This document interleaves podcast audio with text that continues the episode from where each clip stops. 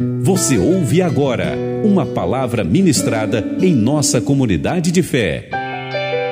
Aprisco Comunidade Cristã, um lugar de cuidado e desenvolvimento. Coloca para mim aqui Filipenses capítulo Aleluia. Capítulo 3, verso 1. Eu vou junto com vocês. Aleluia. Ah. Oh, Jesus, você é bom capítulo 3, verso 1. Vamos ler junto, irmãos, vamos lá. Finalmente, meus irmãos, alegrem-se no Senhor. Escrever de novo as mesmas coisas não é cansativo para mim e é uma segurança para vocês. Vai. Cuidado com os cães. Cuidado com esses que praticam o mal. Cuidado com falsa com a falsa circuncisão. Pois nós é que somos a circuncisão. Nós que adoramos pelo Espírito de Deus, que nos gloriamos em Cristo Jesus e não temos confiança alguma na carne. Embora eu mesmo tivesse razões para ter tal confiança, se alguém pensa que tem razões para confiar na carne, eu ainda mais. Circuncidado no oitavo dia de vida, pertencente ao povo de Israel, à tribo de Benjamim, verdadeiro hebreu, quanto à lei, fariseu. Quanto ao zelo, perseguidor da igreja, quanto à justiça que há na lei, irrepreensível. Mas o que para mim era lucro, passei a considerar como perda por causa de Cristo. Mais do que isso, considero tudo como perda comparado com a suprema grandeza do conhecimento de Cristo Jesus, meu Senhor, por quem perdi todas as coisas. Eu as considero como esterco. Pô, Jesus, sério? Aleluia eu as considero como esterco para poder ganhar Cristo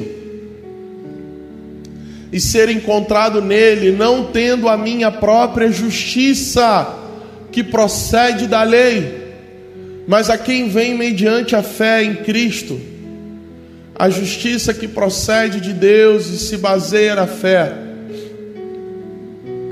Quero conhecer a Cristo, o poder da ressurreição e a participação em seus sofrimentos, tornando-me como ele em sua morte, para que de alguma forma alcançar a ressurreição dentre os mortos. Até aí. Feche seus olhos. O Senhor conquistou muitas coisas para você na cruz. A sua dedicação à obra de Deus te dá direito de muitas coisas.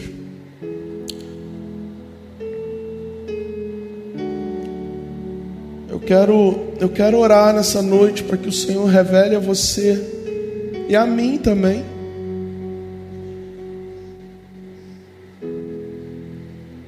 O que é o nosso direito? O que é aquilo que temos que requerer uns dos outros. Eu quero que nessa noite você tenha uma revelação, como a que Paulo teve ao escrever aos Filipenses, relatando todos os direitos que ele constituidamente tinha. Eu quero te dizer que o Senhor te dá razão em muitas lutas suas, em muitos discursos seus. Sabe, eu quero orar nessa hora para que o Senhor te revele o quão grande é a sua justiça. Que o Senhor te revele nessa noite quantas coisas você já conquistou pelo seu sofrimento e dedicação. quero orar para que o Senhor venha nos constranger nessa noite com essa palavra. Que você encontre nele o seu direito, daquilo que realmente você tem direito, daquilo que você pode realmente reivindicar. Que o Senhor revele ao seu coração as suas conquistas, as suas vitórias e tudo aquilo que é seu por direito.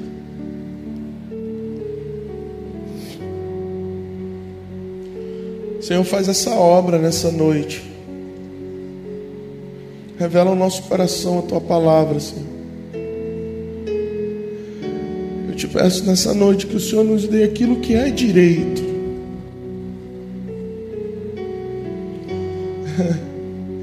como diz aquilo que fazemos por merecer.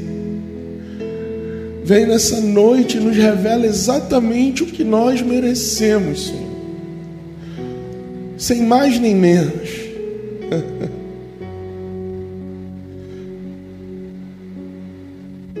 Amém. Paulo começa a escrever novamente uma carta E ele começa esse texto dizendo assim: Repito a vocês, porque no verso 1 e 2 de Filipenses ele vai abordar exatamente isso.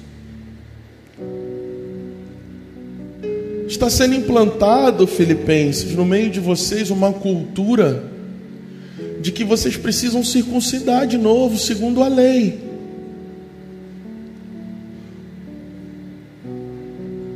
Eu não sei se você sentou com uma pessoa que acha que tem razão e requer aquilo que dentro da razão dela é por direito.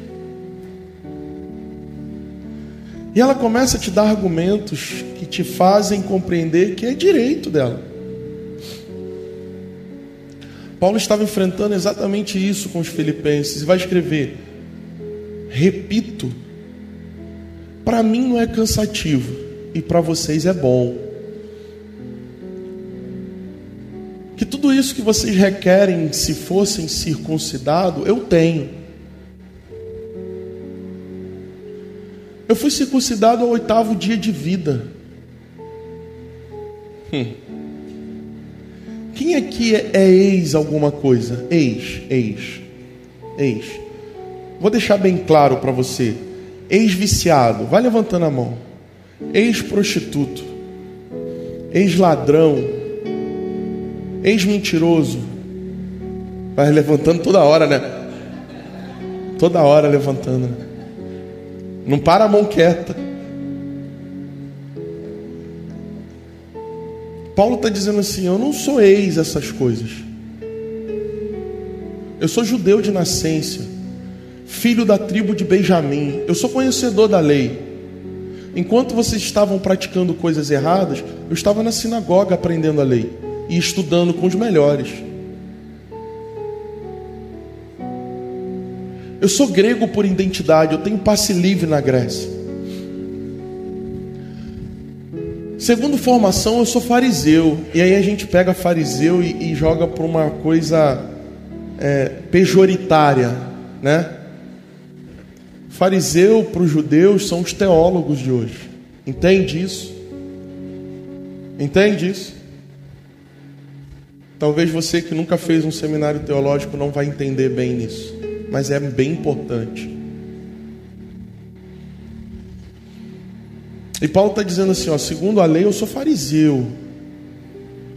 Vocês não estão conversando com qualquer um. Quem está escrevendo essa carta não é qualquer um borra-botas da esquina. Eu sei do que eu estou falando. Paulo começa a mostrar para os filipenses o seguinte: vocês querem circuncidar? Então deixa eu te falar como é que pensa um circuncidado que encontrou com Jesus. Eu considero o meu direito esterco.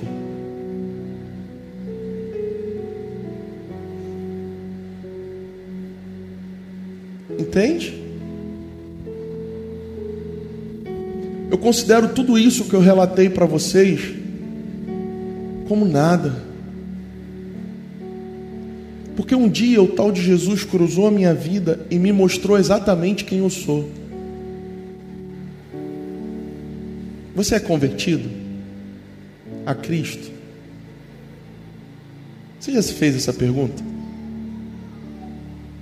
Ah, entendi. Você vai à igreja. Paulo doutrinava a igreja por cartas, irmãos. Ele não pregava nelas. Uma carta demorava meses para chegar no seu endereço. E toda carta passava pela leitura do homem. Todo homem interpreta segundo ele. Por isso que eu amo as cartas paulinas, porque elas são claras. Esse texto é claro, muito claro. Não abre margem para conjectura. O que vocês desejam ser no judaísmo circuncidando? Eu sou assim que nasci, aos oito anos de idade. Tipo assim, Paulo está dizendo assim: quem você pensa que é? Eu nasci no berço cristão, saca? Seus bandos de ex.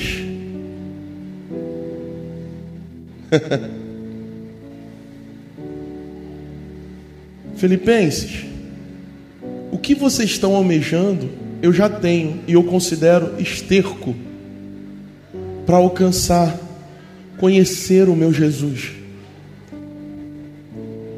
O mesmo esterco que vai se sujar cada vez mais. Quem tiver toda a sua fé respaldada na sua própria justiça.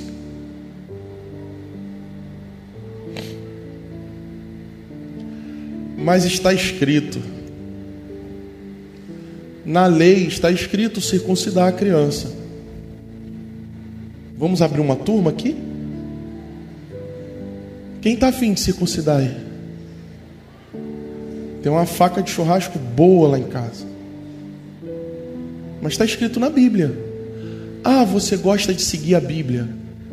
Ah, entendi. Os textos que te favorecem. Entendi.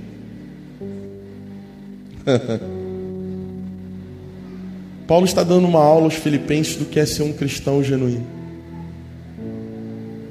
Ele está dizendo: vão roubar o seu direito, vão cercear o seu direito. O que você julga certo, você vai ter que escolher perder por amor a Cristo. E aqueles que escolhem beber na fonte, se manter limpo, vão ser cada vez mais limpo. Mas aqueles que escolhem lutar com o seu entendimento, com a sua força, com aquilo que acha certo, vão se sujar cada vez mais. Deixa eu te dar uma palavra sobre o legalismo. O legalismo é igual o pau de galinheiro. Quanto mais antigo, mais sujo ele é. O legalismo vai combater o escândalo da graça. Entende?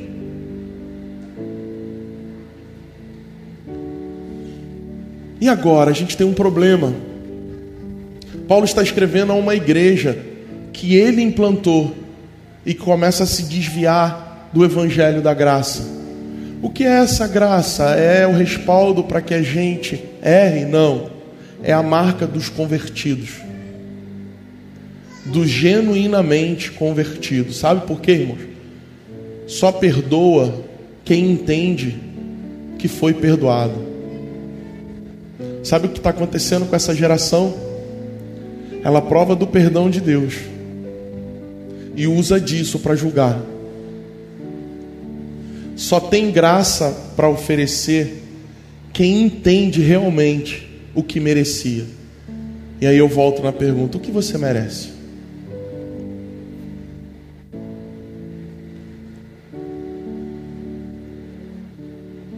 Que você merece.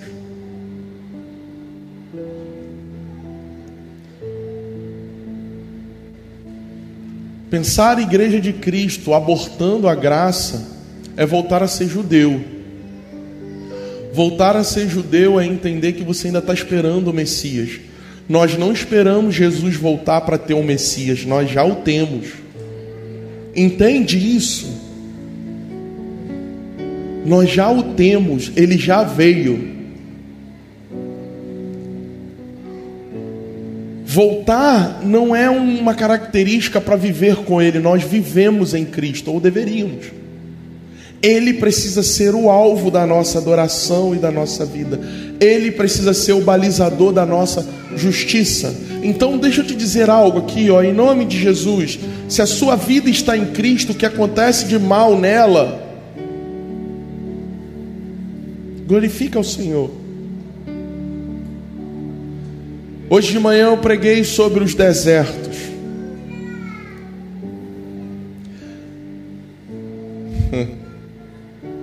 Bruno estava lá, Bruno.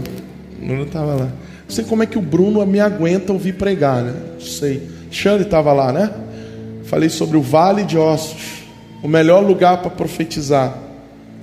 E deserto, o melhor lugar para não murmurar. Eu lembrei, por exemplo, quem levou Jesus para o deserto. Não foi o diabo. Entende? Eu lembrei, por exemplo, que a proposta de Deus para Moisés era levar um povo cativo de 400 anos para o deserto. Não tinha um lugar melhor? Quem aqui gosta de ir para deserto? O pessoal quer ir para a praia, né? Havaí, tirar o povo debaixo do, do regime de escravidão para um deserto, fazer uma festa. Eu falava isso hoje de manhã. Né? É engraçado que para muitos parece que a minha palavra é fatalista, mas eu estou te preparando para o triunfo final. Porque Paulo está começando essa carta dizendo assim, capítulo 3, não é pesado para mim repetir essas coisas, e é bom para vocês, para que a fé de vocês esteja respaldada. O único direito que você e eu temos é a morte.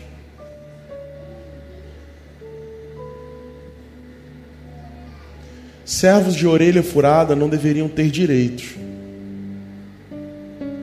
Cuidado. A dinâmica dos últimos meses do meu ministério pastoral é enfrentar pessoas que cometem as mesmas coisas, que pensam do mesmo jeito do que eu denunciava há 20 anos atrás. Quantos já ouviram falar aqui que eu tinha um ministério itinerante? Aleluia. Vocês nunca ouviram falar que eu cantava? Vocês querem ver como é que eu cantava? Que é isso, irmãos? Meu Deus. Ah, um, dois doce Espírito aqui. Eu canto essa canção há 20 anos. Meu Senhor gosta. Já poder. Se vocês cantarem, fica melhor. Entendeu a varada? Eu obrigo vocês a cantar cantando. Doce.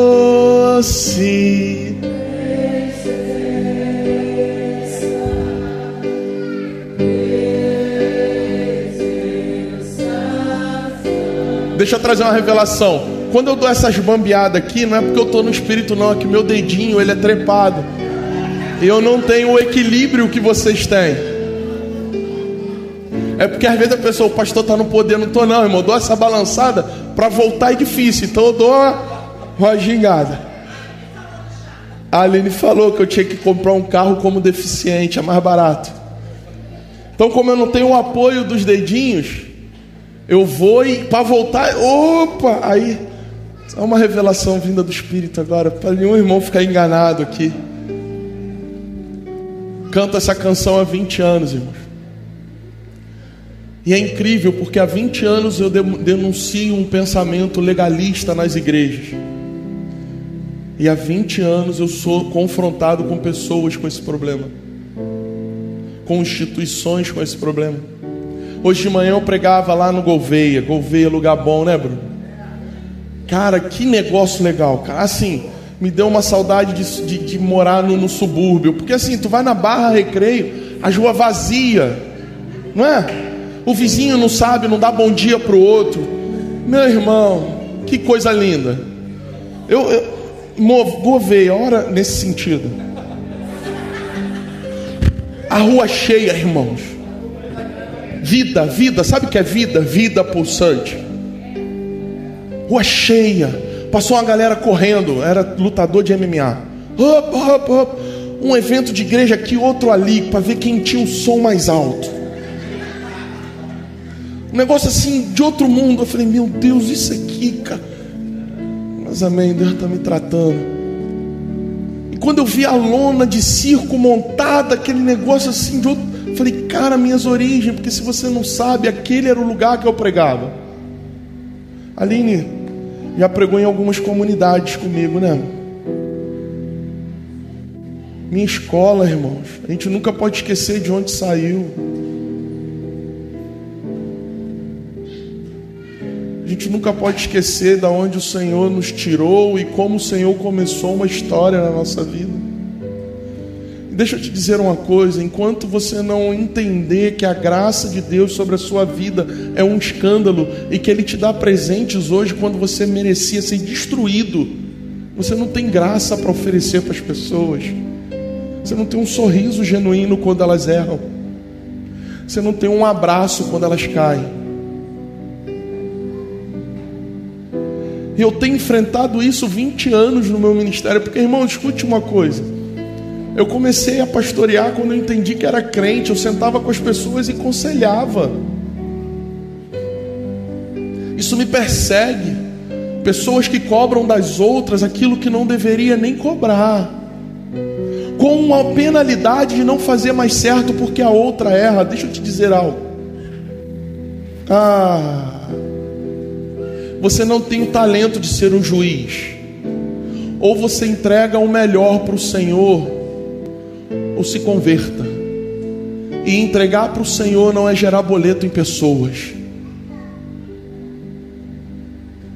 Entregar algo para o Senhor não é gerar para uma outra pessoa pagar a conta. Igreja é um lugar de pessoas que entendem que não tem direito a nada. Nada, nada, nada porque abrindo mão dos seus direitos, ela continua no caminho, na soberana vocação de conhecer a Cristo Jesus. E essa é a dinâmica de 20 anos, eu viajando para outros lugares, enfrentando religiosidade. Eu estava hoje lá no Gouveia e o presbítero do pastor Lena estava do meu lado também.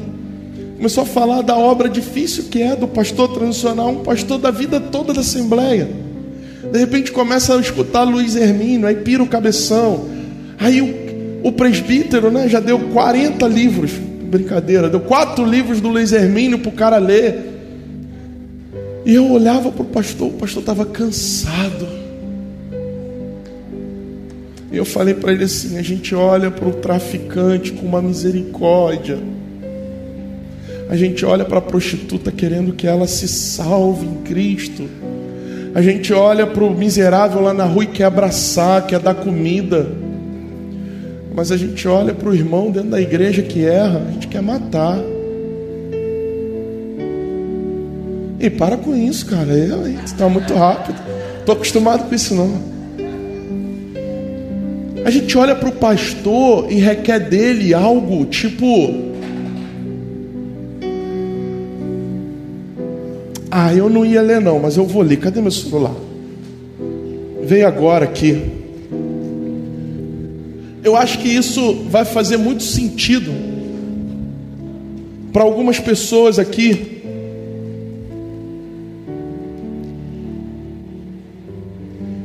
Isso aqui me pegou por dentro, irmãos. Ó, deixa eu te falar uma coisa. Igreja é o lugar que o amor de Deus se aperfeiçoa nas fraquezas. Se a nudez do seu irmão te escandaliza a ponto de você julgá-lo, imacular a sua vida com Deus, se converta. Se você entrega na medida em que o outro faz, se converta. Se você se acha medida, régua de medida para julgar o outro e medir o outro, se converta. Porque a igreja sempre foi um lugar que homens e mulheres fizeram para o Senhor e fazem para o Senhor. e sempre farão o melhor para o Senhor. Entende? O sujo precisa ter um lugar limpo para se purificar. E eu queria ler isso aqui, cara, porque isso aqui talvez vai fazer sentido para você. Um desabafo pastoral. Talvez alguém já tenha lido isso na internet, mas eu quero fazer dessas as minhas palavras. Não, eu não sou Deus, sou apenas um servo dele. Não sou onipresente, onipotente, nem onisciente. Não, eu não sou o bom pastor. Embora eu me esforce para ser o melhor que eu possa ser. Me perdoe se quando eu disse que estaria com você, você interpretou que eu seria seu capacho e que ao olhar para o lado, eu estaria lá. Me perdoe se quando eu disse que eu o amava, você entendeu que eu resolveria todos os seus problemas da sua vida, conjugal, ministerial, profissional, financeiro, etc. Me perdoa se quando eu falei que eu era teu servo, você entendeu que sou um vidente que descobriria o que você está pensando. Me perdoa. Me perdoa se quando você me escutou pregar, você imaginou que eu seria a pessoa que sempre teria as palavras certas. Me perdoa. Me perdoa se quando você me viu servindo ao Senhor, você pensou que eu, é, que eu não erraria. Me perdoa. Me perdoa se quando eu te ajudei, você pensou que eu seria o provedor e nada lhe faltaria. Me perdoa. Eu sou apenas um homem falível, limitado, pecador que se esforça diariamente para honrar e glorificar a Jesus com a minha vida e com aquilo que faço. Não, eu não tenho culpa se você projetou em mim as suas ambições. Desejos, esperanças, nunca falei para você fazer isso. Me perdoa. Quer saber? Eu prometo que vou falhar, que vou esquecer seu nome que vou acordar estressado, que vou me cansar, que não vou lembrar dos seus problemas, que não vou estar presente, mas em tudo me esforçarei para honrar a Deus com temor e tremor e te ajudar a olhar para Ele, Autor e Consumador da nossa fé. Sou apenas um pastor, não um bom pastor. Não sou seu pai, financiador, marido, promotor, etc. Sou apenas um pastor, com P minúsculo. Faz anos que abandonei a ilusão de não frustrar as pessoas. E se você quer ser pastoreado por mim, aprenda que é necessário você frustrar outros homens, para que você adore ao Filho do Homem. Na minha insignificância, decidi entregar minha vida a serviço de uma igreja local e ao reino de Deus para glorificar a Deus, não a você. Mas o meu sacrifício não pode te salvar, apenas a de Jesus. Pronto, falei o que deveria ser óbvio para todos vocês.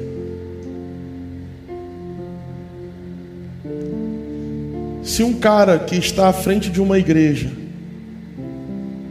pastor de uma igreja, liderando pessoas, tem coragem de, em cima do altar, ler essas coisas e dizer para você: sim, eu vou errar. Quem é você para julgar o irmão do lado?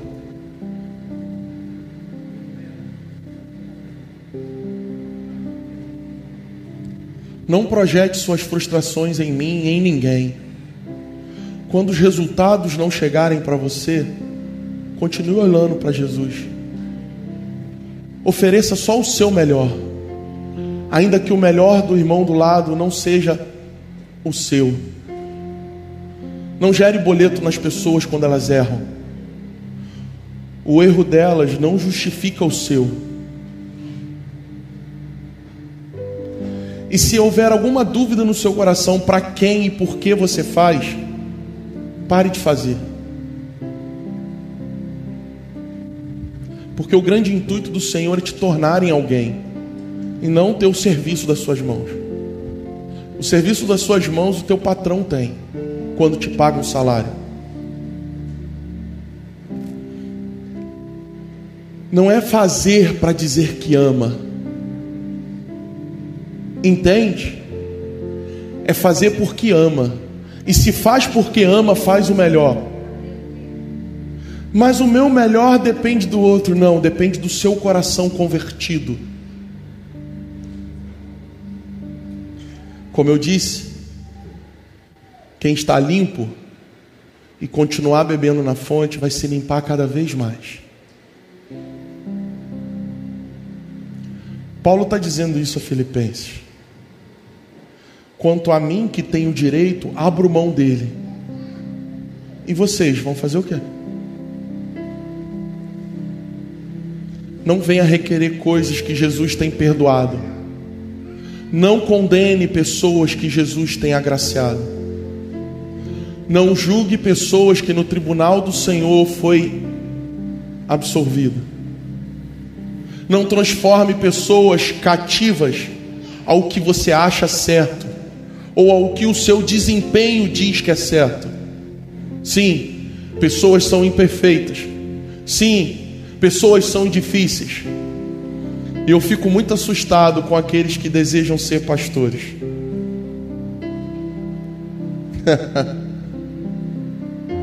ah, se não aprendeu a sofrer por pessoas imperfeitas, esquece isso. Porque dos cinco ministérios, existe um chamado ao sofrimento por gente. E para mim é muito difícil enfrentar isso 20 anos e ainda ter que enfrentar essa mentalidade caída adâmica de pessoas que só oferecem aquilo que os outros ao redor dão e que se limitam porque pessoas ao redor não dão. Por que faz? Para quem faz? Pergunte para a pessoa do lado: por que faz? Para quem faz? Se isso não tiver claro no seu coração, não faça.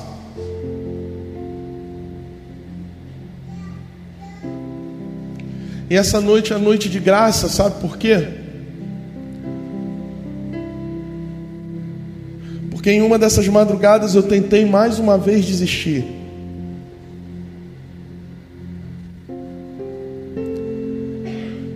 Mais uma vez eu tentei desistir. Orei ao meu Senhor e falei: Deus, deixa eu abrir meu coração aqui nesse altar. Parece que eles não entendem para onde a gente está indo. O amor vai se esfriar ainda mais, irmãos. Pessoas que você vai entregar a vida vão te tacar pedra. Isso vai ganhar proporções gigantes. Se nós não entendermos agora para quem fazemos e por que fazemos, vamos ficar no caminho. As pessoas não vão querer ouvir a verdade.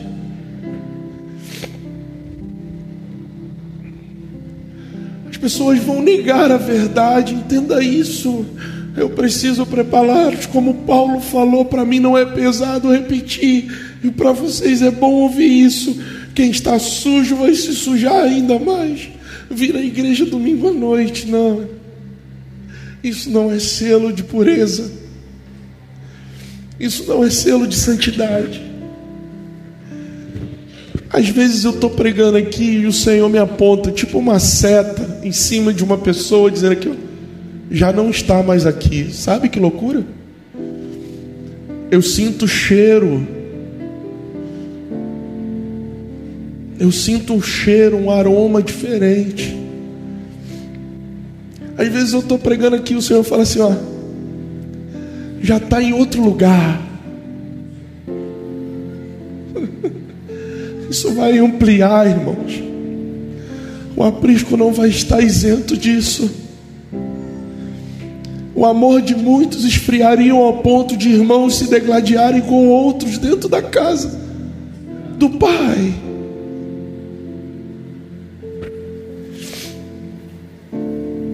Quem está sujo vai se sujar cada vez mais.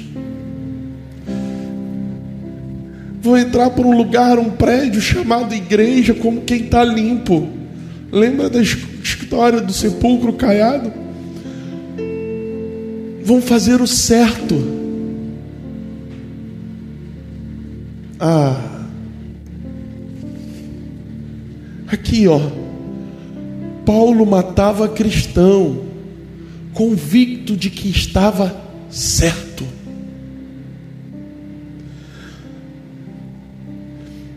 Ah, irmãos, fazer o certo sem saber para quem faz e por que faz não vai valer. Isso vai ser denunciado no legalismo. Mais uma madrugada eu diante do Senhor falei assim: eu não aguento mais. Porque quem muito foi perdoado, muito perdoa, sabe?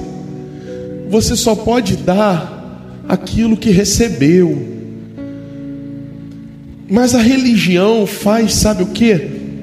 Ela começa a manipular a informação que você tinha, que você era um miserável e que precisava estar tá morto agora. Você era um podre e eu era um podre.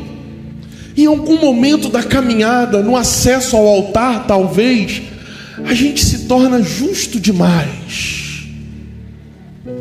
puro demais, quase que uma raça pura de que faz o certo. Sabe qual vai ser a dinâmica da igreja? Legalistas que só fazem o certo, mas que não amam. Sabe aquela coisa assim, ó? E levantarão líderes que preguem aquilo que eles querem ouvir, o certo, o certo. Eles pregam o certo. Eles pegam a palavra e falam: seja vitorioso em nome de Jesus. Só vitória. Cristo conquistou todas as coisas para vocês, é o certo, mas não tem amor. Um legalismo de fazer o certo pelo certo, não pelo Senhor, porque aqueles que fazem o certo pelo Senhor morrem na cruz. Não procuram um júri para julgar sua causa, só escolhem morrer. É o que Paulo está ensinando novamente aos filipenses, e para mim não é pesado pregar isso. Se vocês acham que eu tenho uma palavra fatalista, eu quero te dizer, eu estou te preparando para o triunfo final. Só os de mãos limpas e coração puro. Sabe o que, que o Senhor quer fazer? Ele quer tirar a maldade dos nossos olhos. Você já olha para as pessoas com o teu julgamento. Sabe o que o Senhor quer fazer? Ele quer tirar a podridão da sua alma, porque você é rápido em achar a podridão do outro, mas lento em achar as qualidades. Sabe o que, que o Senhor quer fazer com a gente? Ele quer nos constranger. E agora eu vou falar como a Bíblia ensina a falar: Eis que te digo, em nome do Senhor, aqueles que estão sujos ficarão mais sujos e a sua avaliação, o seu julgamento podre já denuncia o seu coração, mãos limpas e coração puro. Sabe qual é a dinâmica do amor de Cristo? É insistir com pessoas que não valem nada. Quem são essas pessoas aqui? Quem são esses que não valem nada e que provam desse perdão e dessa graça todos os dias? E que insistem em não agir da mesma forma, onde foi que você se perdeu? Onde foi que zelo se tornou justiça própria? Qual foi o Deus que te levantou julgador e justiceiro? ah, em nome de Jesus, quem muito foi perdoado, muito perdoa. Eu oro para que o Senhor traga de novo a sua memória de onde você saiu, de onde Ele te tirou. Você consegue fazer essa reflexão? Quem muito foi agraciado, muita graça tem para entregar. Xande, então eu vou me tornar um bobo. ah, os judeus, quando pediram Jesus para governar e reinar sobre os judeus, ele queria que Jesus reinasse ali na terra e tomasse o poder da mão de Roma e fosse aquele que libertasse o povo judeu de Roma. E Jesus disse para ele: Não, o meu reino não é daqui. E pasme-se, o seu herói vai morrer numa cruz. Ei, nas histórias de herói, o herói não morre numa cruz.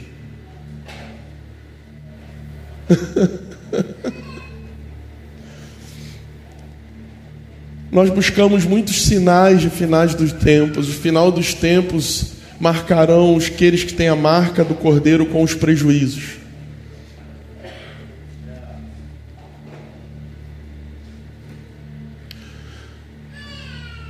Pastor, eu não fiz nada para merecer isso, eu sei. Diante de Deus, eu sei. Eu passo por coisas que eu também não fiz por merecer. Essa crise que você tem, eu também tive nessas madrugadas e tenho. Falo, Senhor, eu podia. Ah, Senhor, eu podia. Ah, eu podia, Senhor. Ah, como eu podia ter tanta coisa, estar tá em tanto lugar, eu podia. Mais uma vez eu tentei fugir. Cordas de amor me tomaram na madrugada e me fizeram lembrar de onde Ele me tirou. Ah, sabe o que Ele falou para mim? Ei, você tem mais do que merece, filho. Ah, ei, essa leve e momentânea tribulação não se compara. Ei, você já, já leu isso. Ah, e o que eu faço, Senhor? Perdoe com o perdão que eu te dou. Ame com o amor que eu te amo. Ah, seja tardio em julgar e pronto a perdoar. Ah, uma geração morre no deserto porque outra não tem coragem de ir para o deserto chorar com ela. Uma geração inteira está morrendo no deserto porque a outra quer viver nos lugares altos mas eu quero te dizer, mãos limpas e coração puro não é para ficar isolado sobre o monte, é para invadir o deserto e fazer brotar água da rocha. Tem gente morrendo no deserto, precisando de pessoas que foram alcançados pelo perdão, pelo amor. Nós não deveríamos ter outra coisa para oferecer O serviço por mãos que não são limpas é serviço que não agrada ao Senhor. O serviço entregue de coração que não é puro não é um serviço que o Senhor recebe. Então você precisa resolver por que faz e para quem faz. O Senhor não é o seu patrão, Ele é o seu Pai de amor. Ele não te deu uma procuração para andar por essa terra julgando outros, mas Ele te deu um coração para amar. Ele te deu um coração para amar. Ele te deu um coração para ver o erro do outro e agir, agir com graça e amor. Essa é a marca da igreja de Cristo, irmãos. Onde o herói morreu numa cruz onde o herói se entregou numa cruz quando poderia ser rei nos palácios. Paulo está dizendo: eu tenho direito de cobrar, eu torno meu direito esterco.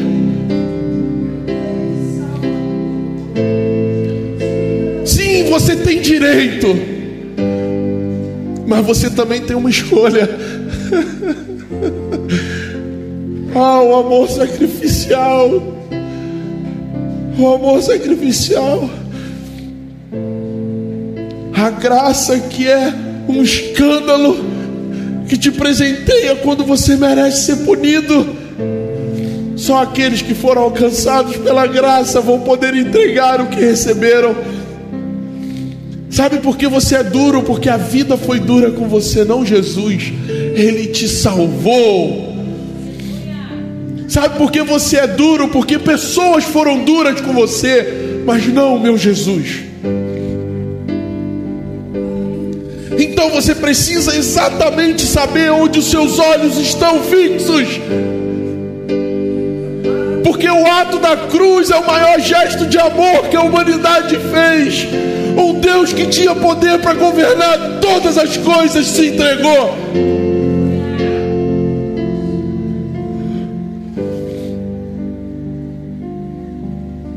A gente vai ter que escolher o que fazer com os nossos direitos, irmãos.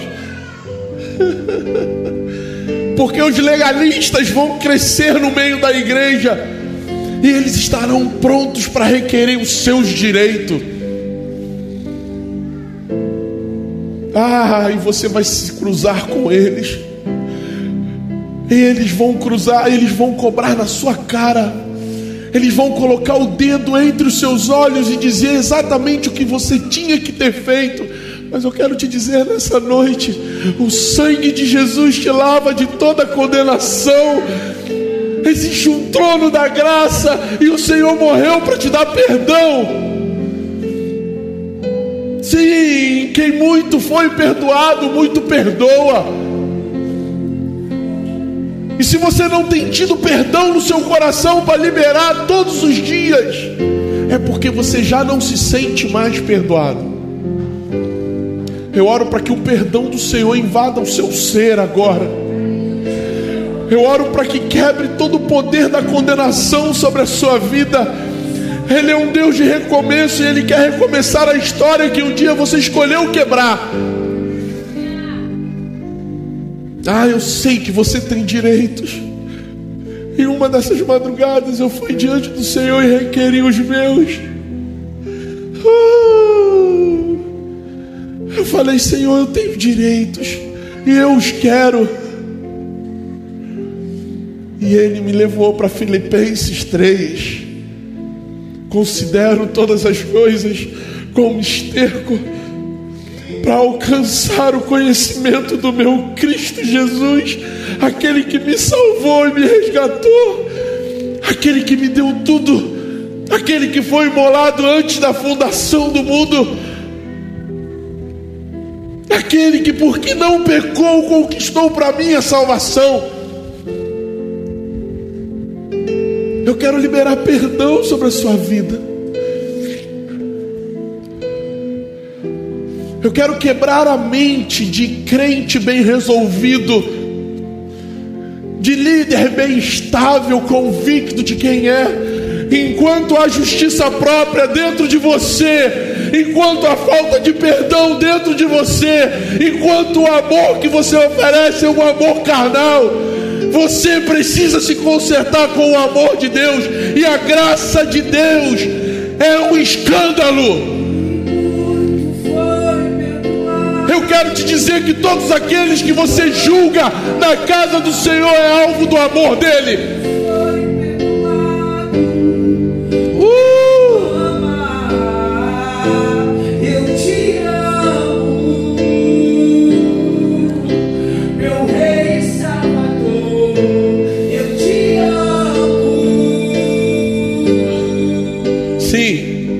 Eu já ensinei muitos de vocês quanto à Bíblia.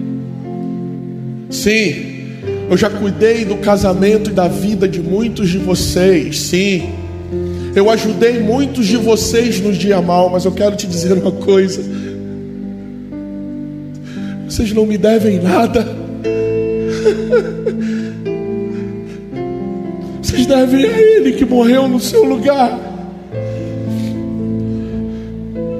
O amor de Deus tudo suporta.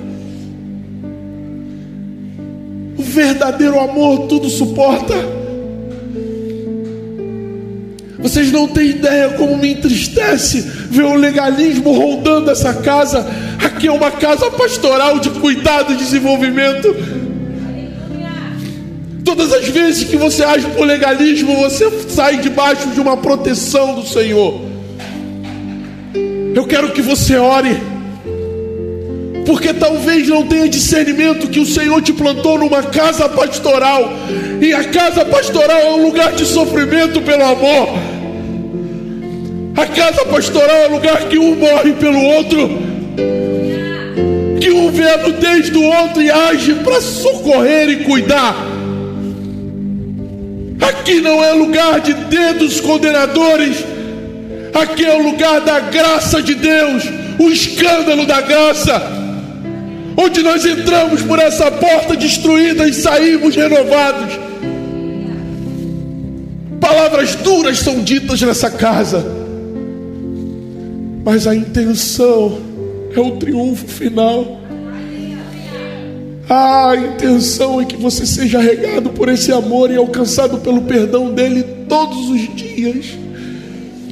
As suas misericórdias são a causa de não sermos consumidos.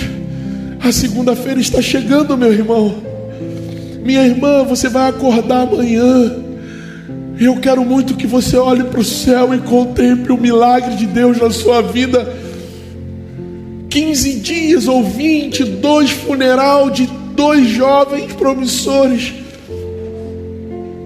Jovens que estavam se entregando a vida pelo Senhor.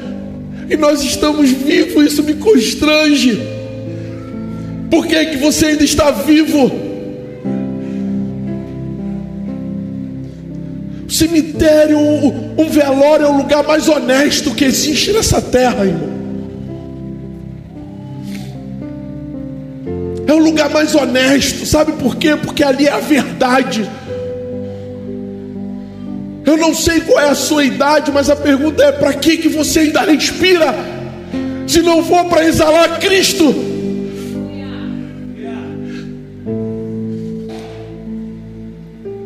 Ah, a adúltera diante dele, ele só era falar uma palavra, ela ia morrer a lei respaldava. Sabe o que é interessante nessa passagem? Escute isso. O problema não era com a prostituta, a Bíblia vai dizer que tramavam contra Jesus. Entenda uma coisa: o Senhor vai te levar a níveis de amor nessa casa comprometedor. Pessoas que vão te tacar pedra, que vão te deixar na mão, que vão falhar com você, entende isso? Em nome de Jesus. Pessoas que vão te virar as costas, você vai ter que amar.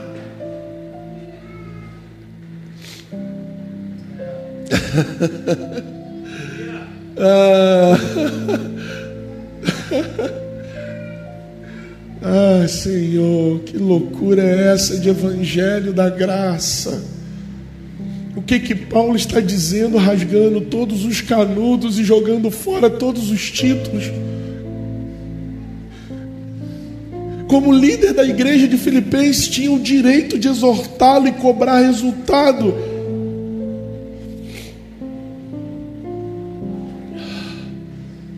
Ah. Eu sinto como uma bola do legalismo que precisa sair do meio de nós. Sabe por quê, irmão? Escute isso: o Senhor paralisou um movimento dele nessa casa. As pessoas chegavam naquela porta e sentiam o aroma de família. Há dois meses atrás eu comecei a sangrar no Senhor. E eu quero te dizer uma coisa, irmãos. Se se levantar aqui um exército de legalistas, fundamentados em lei para julgar o próximo. Eu sou o primeiro a pegar minhas bolsas e sair daqui. Eu não acredito nesse evangelho. Jesus deu a vida por mim sem eu merecer. Pelas pisaduras dele eu fui sarado. Não sei se você acredita nisso, mas não é um braço ou uma gripe que é capaz de me parar. Ele sofreu e conseguiu saúde para mim na cruz. A gente fala isso de discurso, mas eu quero ver viver. Fale para sua enfermidade o que ele alcançou. Não fique olhando só para a cruz que te salva. Houve um linchamento.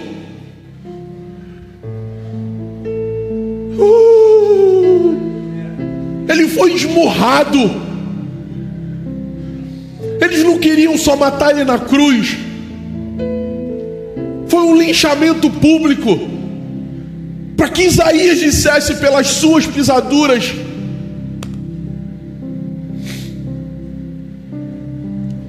Ai,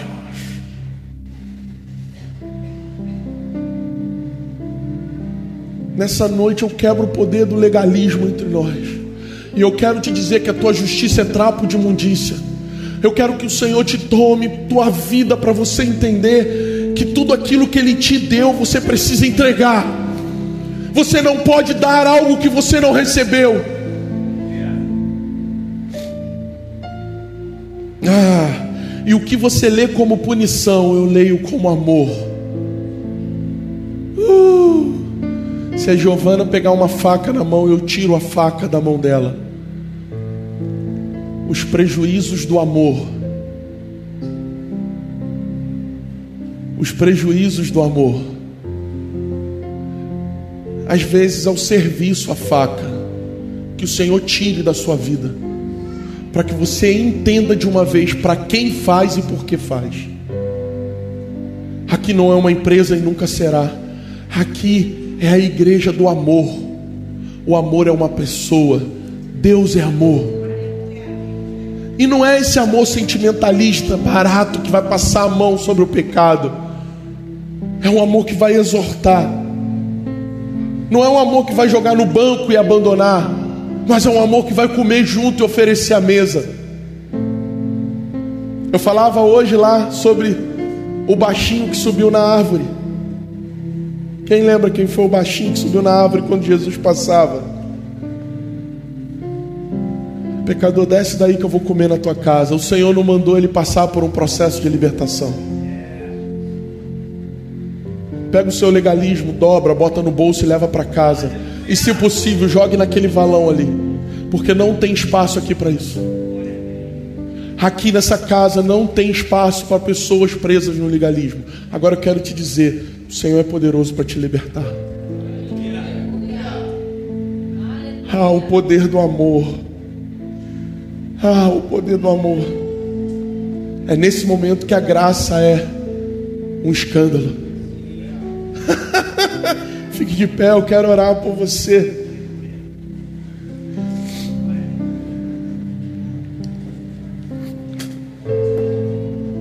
Aleluia. Tinha que ir, né, cara? Não dá para inaugurar um tempo novo. ah, homens de dores trabalham com perdas. E a galera vai chamar a gente de doido. Esses caras são malucos, somos mesmo por Jesus. Nós fomos feridos, nunca mais seremos os mesmos. Pessoas nessa casa que, ao mesmo tempo que tem escolhido seguir o legalismo, está sendo estragado para ele. Tem pessoas nessa casa que vão ser confronto para os legalistas lá fora. O Senhor já liberou uma palavra nessa, na minha vida, irmãos. Tem uma estufa nesse lugar. Pessoas estão sendo aquecidas. Entenda isso. Você precisa ser aquecido pela estufa do amor e da graça, porque você vai sentar na mesa dos legalistas e religiosos. Uh! e quando eles merecerem a punição, você vai abraçá-los.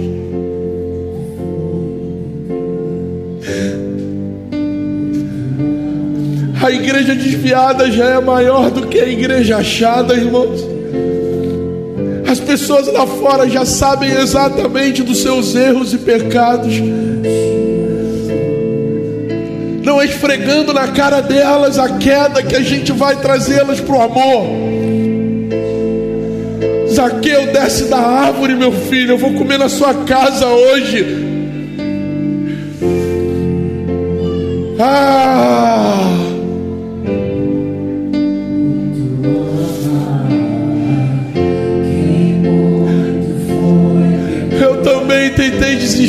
Amigo.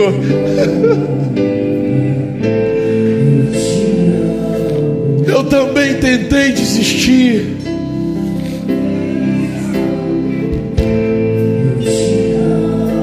Mas o amor mais uma vez insistiu comigo.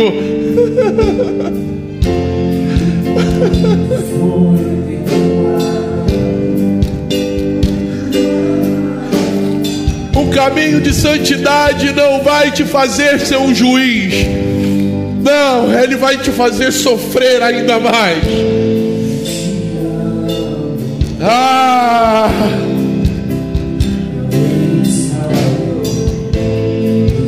Ah!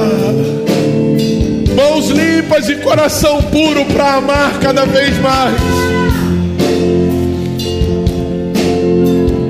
Ah!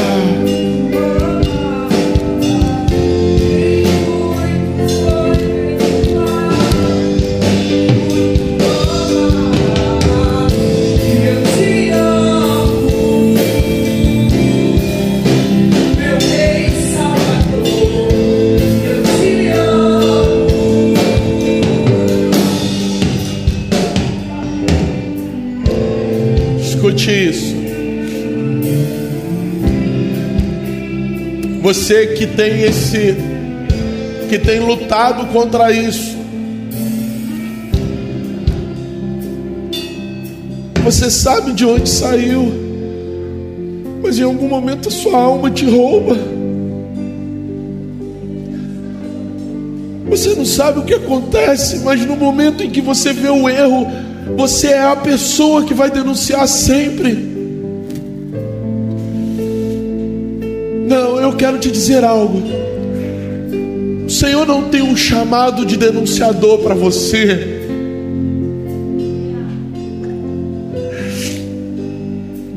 Seria peso demais. Ele tem o Espírito Santo que convence. Olhos conseguem capturar o que é de mais pior nas pessoas. Parece que tudo que elas fazem tem um duplo sentido. Parece que tudo que você vê nas pessoas é a maldade delas. Eu quero orar pela sua vida, entenda. O Senhor quer fazer dos seus olhos puro. Senhor quer renovar a sua forma de ver as pessoas. Existe uma graça para ser liberada. Aqui é uma casa de cuidado, irmãos. As pessoas vão chegar aqui destruídas. Eu quero orar pela sua vida. Se você sabe que tem esse olhar, saia do seu lugar e vem aqui. Não importa o seu cargo, não importa o seu título.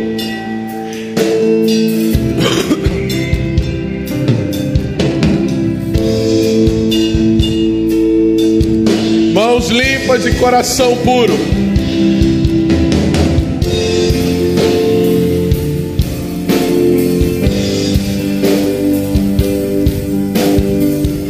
Sabe o que eu sinto? Eu sinto que precisa ter silêncio na casa.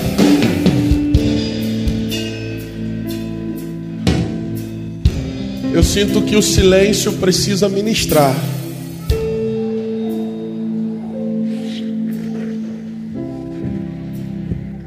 Sabe por que, que eu escolho a madrugada?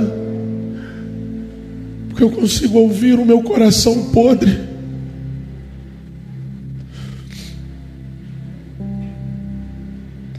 Aprendemos a fazer barulho, irmãos. O Senhor está nos chamando para arrependimento.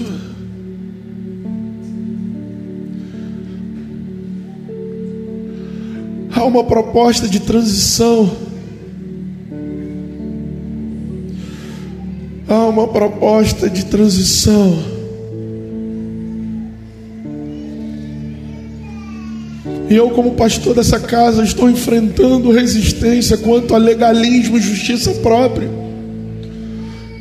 Se nós não nos consertarmos agora, quando a igreja crescer, nós vamos se perder. Eu já vi muita gente boa se perder. E eu vou falar o que Paulo fala aos Filipenses. Eu não tenho problema em repetir. É bom para que vocês escutem.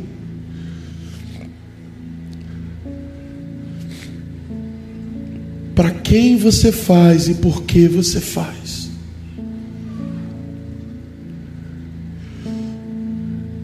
A tônica do meu ministério é confrontar alma. Você não vai ter um pirulito nessa casa. Quando o Senhor me revelar o seu coração e o bezerro que cresce nele, eu vou matar esse bezerro. Então eu estou falando por misericórdia e por amor. Hoje é dia de alinhar a visão. Até aqui nós caminhamos fazendo por um propósito. Eu sinto como se um tempo para cá as contendas aumentaram por causa do legalismo. Eu estou denunciando isso hoje em amor. Eu quero te dizer: há perdão nessa casa, há amor nessa casa. E você vai entender de uma vez por todas para quem faz, porque Ele é merecedor do seu melhor. A partir dessa noite, o erro do outro não vai mais tirar o seu acerto. A partir dessa noite, o pecado do irmão não vai te contaminar mais, porque você sabe exatamente para quem e por que faz. E eu quebro o poder da justiça própria nessa casa. O nosso juiz é o Senhor, e o amor é sacrificial.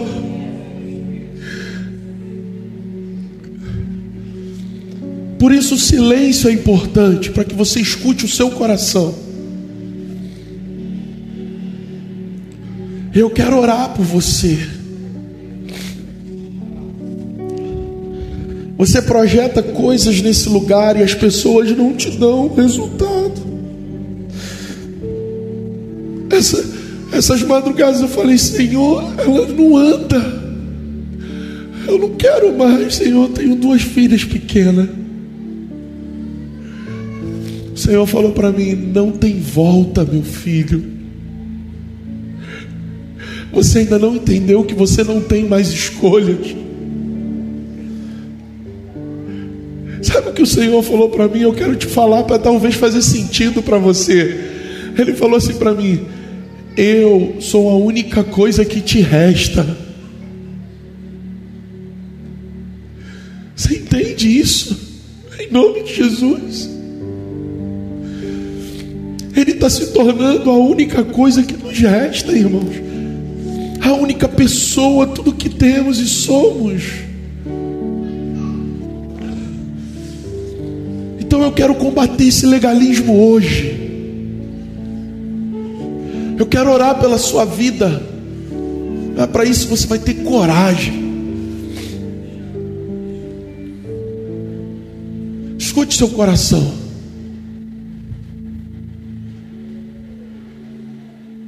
Eu quero que o Senhor te revele como você mede as pessoas.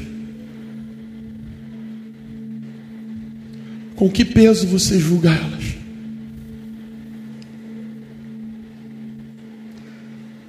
Por amor, Ele quer te libertar hoje disso. Eu estou falando com crente.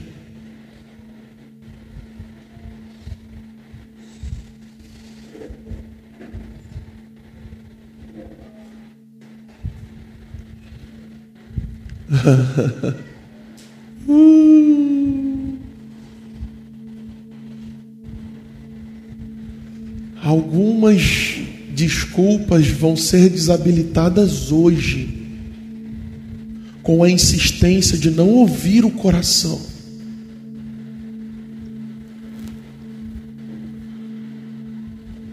O Senhor está te dando uma nova chance de provar da graça de Deus e parar de julgar pessoas.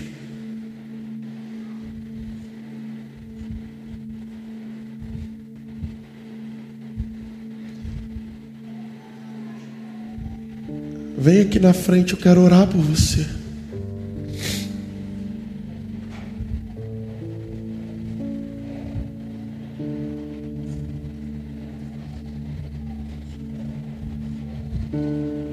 Pessoas não têm a sua medida. E você pecou contra o Senhor quando as condenou dentro do seu coração.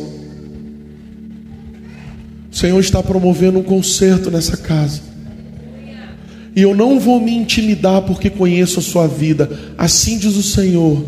Ele quer quebrar todo o legalismo que há em você.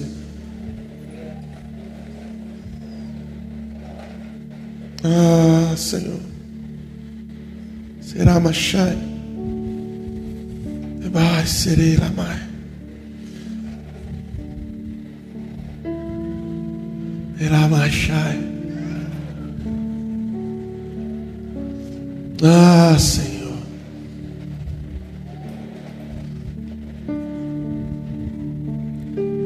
Estamos chegando na virada do ano e vamos começar a viver uma transição.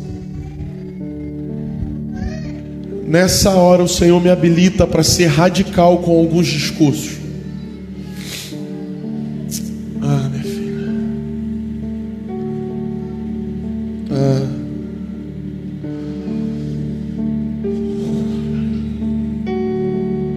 Ah, o Senhor tem que formar em você uma mulher de dores.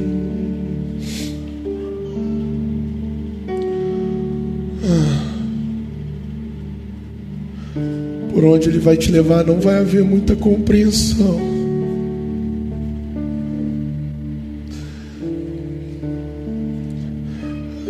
Não vai haver muita misericórdia.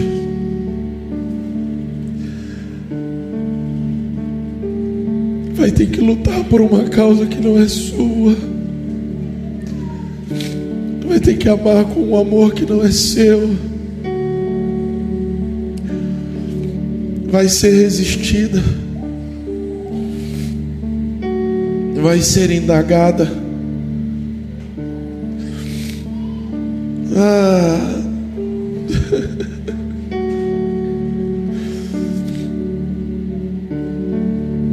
Tem um caminho de dores proposto.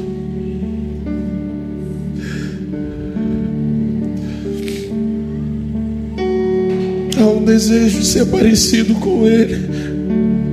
E não há outro caminho senão um caminho de dores. Tem que se tornar uma mulher de dores que suporta as dores. Teramassora lá, baixala Sua medida vai ser recalculada.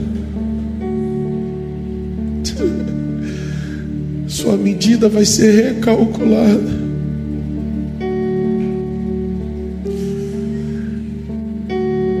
É, terás argumentos para julgar e vai abrir mão.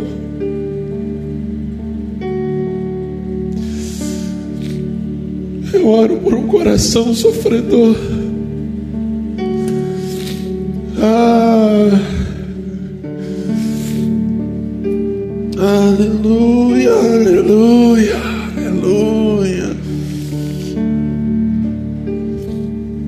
Pastor Aline, vem cá, vem. Aleluia. Põe a mão no coração dela.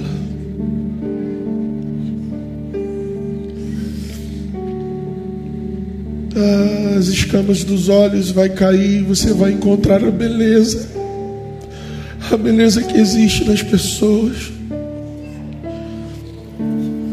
Há uma violência na alma. E essa violência precisa ser transformada para o amor. Eu oro para que ame de forma violenta. Há uma sede de justiça. Há uma sede pela justiça. Eu oro para que o Senhor seja a sua justiça.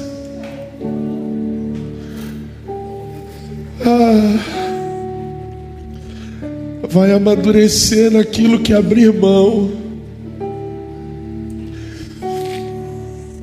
vai crescer naquilo que escolher perder. Perdendo para ganhar, perdendo para ganhar. Vai fugir de debates que antes vencia. Sua vitória será Cristo e só. Vai encontrar prazer nisso. Vai encontrar prazer nas perdas do mundo para conquistar a Cristo. Uma mente renovada, uma metanoia. O peso da criação vai perder espaço para a revelação de Cristo. Cada dia que passar, a criação terá menos força. E a revelação vai ganhar contorno. Perdendo para ganhar Cristo. Perdendo para ganhar a Cristo.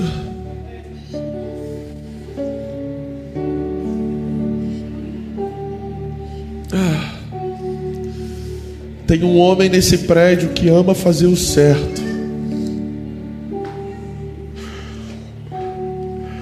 O Senhor se agrada com o seu certo, mas ele se entristece quando o seu certo se torna medida. Deixe esse caminho.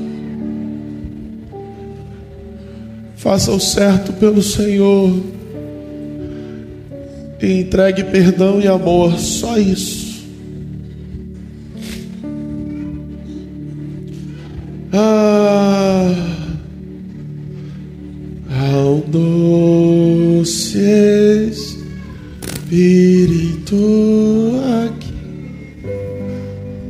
nisso que temos que permanecer. Tem corações duros que só o convencimento. É, é. Eu oro por lágrimas nos olhos.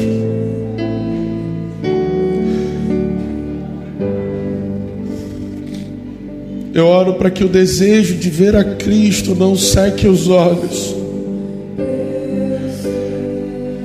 Eu oro por uma habilidade de trabalhar com aqueles que não são,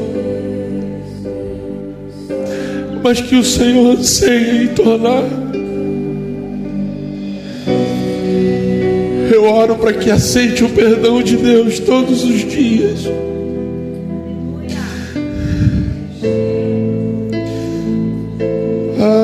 Oro por perdão, Senhor.